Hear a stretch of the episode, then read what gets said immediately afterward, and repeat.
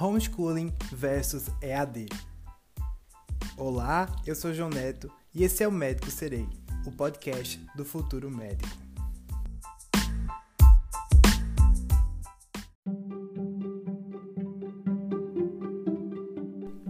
Com a chegada da quarentena no Brasil, foi adotado pela maioria das escolas o sistema de EAD, que é uma grande defesa para os apoiadores do homeschooling.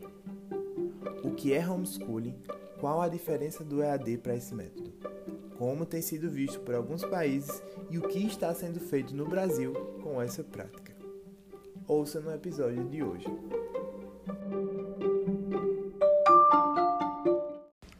Primeiramente, o homeschooling é apenas uma palavra bonita para a educação a domicílio. Essa prática se dá quando os pais ou responsáveis atuam de forma total e integral na formação do conhecimento técnico e acadêmico dos seus filhos. Apesar da prática não ser regularizada no Brasil e tem poucos adeptos, ela vem crescendo silenciosamente. Porque existem brechas na lei que usam como base as LDBs, que falaremos já já, e conseguiram é, trazer esse método educacional para dentro do país. Essa forma de ensino ela não é necessariamente nova, porque antigamente, antes de ter é, de existirem as instituições escolares como conhecemos hoje, é, as grandes famílias que tinham um poder econômico, elas traziam tutores que ensinavam seus filhos.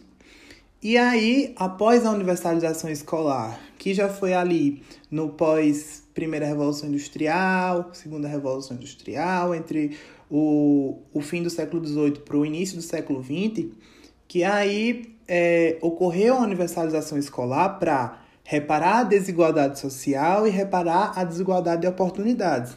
Aí, o homeschooling daquela época foi deixado de lado e foram introduzidas as novas formas de educação que conhecemos até hoje.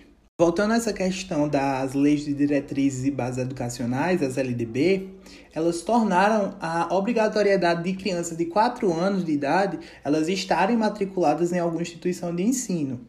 Contudo, é, no Brasil, alguns pais eles estão aderindo ao homeschooling porque eles conseguem associar é, a criança a uma escola nos Estados Unidos. E aí eles vão lá nos Estados Unidos, pegam os materiais que são utilizados no homeschooling de lá, porque nos Estados Unidos é algo comum. E aí pegam esses materiais, trazem para o Brasil e aí essas crianças elas são ensinadas, são educadas com o ensino norte-americano. E aí, no fim, elas completam seu ensino fundamental com certificação estadunidense e aí podem prosseguir para o ensino médio. E no ensino médio, elas vão, os pais vão decidir se eles vão continuar no homeschooling ou vão para uma escola convencional. E aí, um dos pontos que a gente vê é que quando se adota um material estrangeiro, a gente vai ter uma ausência de aspectos culturais e geográficos do país em que se vive, ou seja, as crianças elas não vão ter aquela, aquela atenção que a gente tem é, nas escolas, com geografia, com história e as culturas do nosso país, o Brasil. E aí é por isso que existem algumas comunidades de homeschooling que eu falarei mais adiante.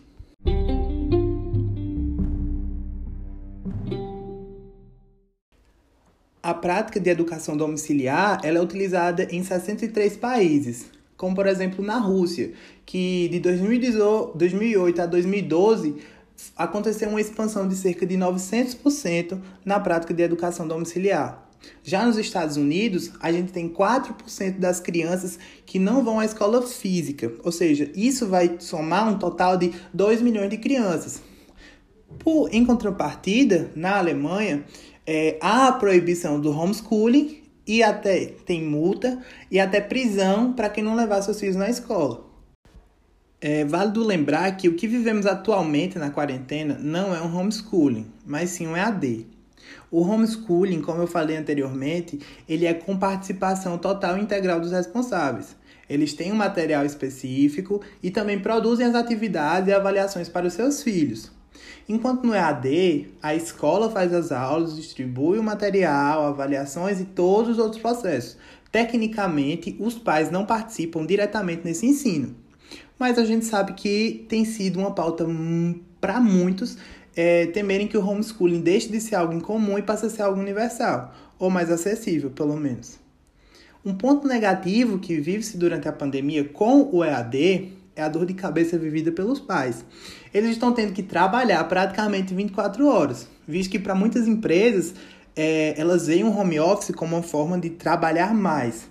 Logo, os pais terão que estar 100% do seu tempo disponíveis para o seu local de trabalho. E como a gente está vivendo uma situação atípica, o empregado não pode retrucar, pois há uma pena, uma, um medo de perder o seu emprego. E ser pior ainda. Então, além do trabalho em tempo integral, os pais eles tendem a auxiliar seus filhos nos estudos, já que para uma criança é mais difícil ficar grande, grandes turnos é, na frente de um computador assistindo às aulas. Uns pais eles estão pedindo à escola para diminuir suas cargas horárias e atividades, outros eles estão pedindo ao contrário, e aí vai causando um desconforto para a escola e para a família. Daí, nesse sentido, é importante que todos tenham paciência, porque, novamente, a gente está vivendo uma situação atípica e tudo vai se normalizar daqui a um tempo.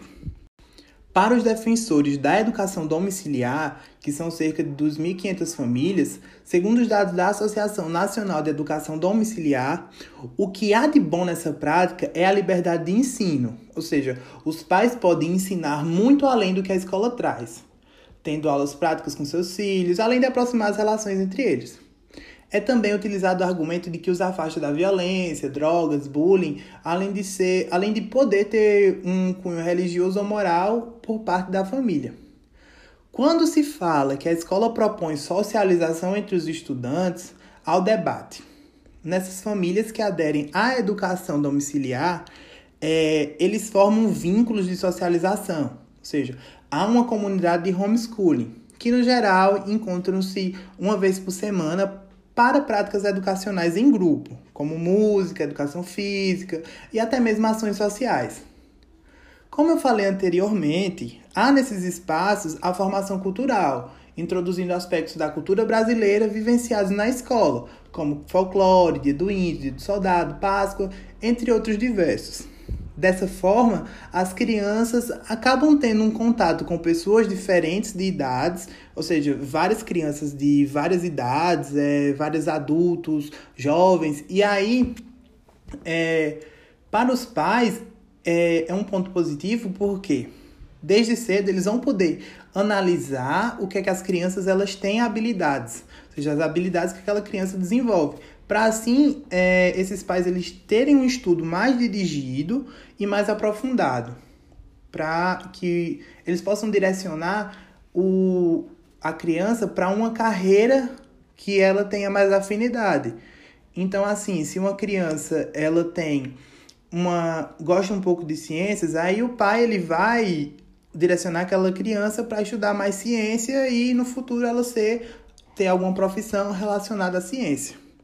Só que assim, no meu ponto de vista, é, é algo que não é tão benéfico, porque é, os pais eles podem simplesmente impor e influenciar a criança a seguir um caminho que talvez num ambiente escolar físico a criança não tivesse seguido. É uma coisa que é totalmente indiscutível é que a escola tem se tornado um ambiente obsoleto e arcaico, com muitas crianças em uma sala só e tornou o espaço um espaço menos individualista, ou seja, é mais dificultoso para as crianças se abrirem. Elas não, não têm aquela liberdade de tirar uma dúvida com o professor, porque pode ter vergonha, a sala tem muitos alunos. E aí é, é, uma, é um, um dos pontos negativos da escola tradicional para o homeschooling. Uma vez que a gente possui métodos de ensino muito ultrapassados, com professores formados por, outro, por outros professores ultrapassados, e aí que está formando adultos ultrapassados. A gente vive numa era tecnológica. É de extrema importância que, para o futuro social e profissional dessas crianças, elas um conhecimento dessa parte desde cedo. Ou seja, uma das coisas que não permitem o avanço domiciliar também no Brasil é que são os vestibulares. Porque quando a gente fala de jovens, nós temos que ter um conhecimento bem acima do esperado e que em casa os pais não conseguem nos passar é muito difícil encontrar algum pai que um pai ou uma mãe que vá saber português, química, física, matemática, biologia a fundo e bem aprofundado para que a gente consiga responder os vestibulares, que no geral é, são a gente tem mais de 10 matérias para aprofundar todo esse conteúdo e no final fazer uma prova de autoconhecimento teórico, técnico e extremamente academicista.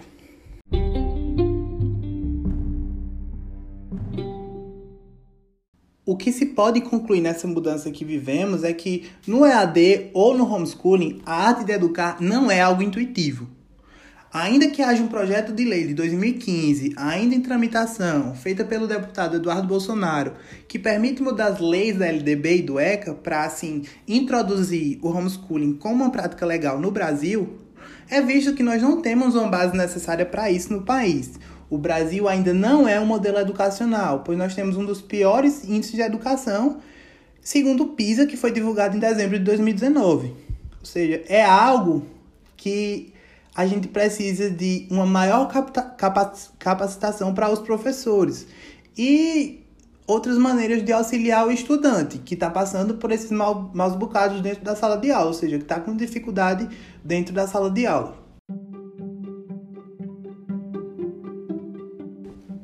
Outro saldo dessa quarentena vale para os que estão em casa ensinando aos seus filhos e que fazem posicionamento contra os professores, chamando eles de doutrinadores, vagabundos, mas que agora veem que um professor não passa tempo de 4, 5, 8 horas em sala de aula formando, entre aspas, pequenos soldados vermelhos, mas sim transformando-os em seres pensantes e providos de conhecimento com inúmeros aprendizados. Para ser um professor, requer muito conhecimento variado de filosofia, psicologia, sociologia, história, cultura, didática, saberes específicos, inclusão e etc. Ser um professor é uma tarefa de extremo ardor no Brasil. É uma classe que precisa de muito mais reconhecimento, ainda mais agora, nessa situação atípica ao qual todos estamos passando e estamos tendo que lidar com a tecnologia inclusive os professores. E aí eles estão tendo mais trabalho para gravar, produzir e dinamizar aulas. Os professores estão sendo grandes guerreiros para os estudantes, para a pandemia, porque eles estão tendo que trabalhar ainda mais para nos ensinar de uma forma melhor. Então, parabéns aos professores. Um grande abraço para todos eles que estão passando por essa fase e muito obrigado.